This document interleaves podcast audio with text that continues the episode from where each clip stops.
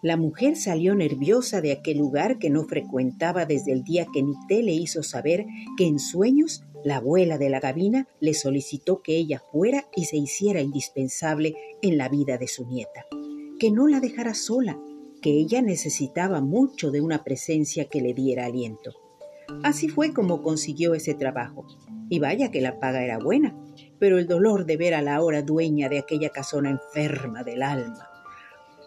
Antes de que le abriera el portón, la mujer se persignó con aire de esperanza de que todo iría mejor de ahí en adelante. ¿Qué pasó, Jova? ¿Te has tardado? ¿Conseguiste lo que te pedí?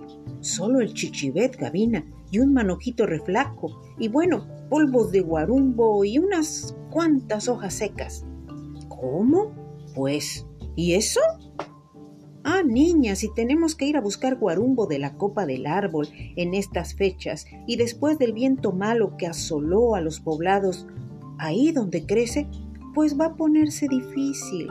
Es decir, que no hay forma de conseguirlo.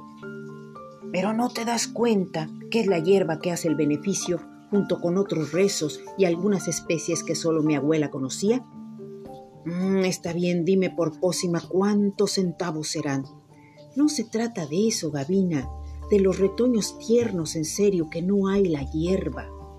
Jova con cierta malicia se dio cuenta de que al decir Gavina que solo su abuela conocía, las cosas iban a ponerse bien, iban por buen camino, y doña Elia no habría dejado en manos inexpertas el poder de un hechizo tan especial.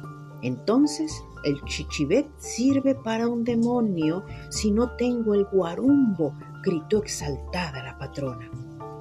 Mi abuela decía que ya seco es fácil encontrarlo. Muchas indias mayas lo guardan para remedios del cuerpo, pero el que necesito es el que nace apenas, el que asoma de la copa del árbol. Y ese no lo hay.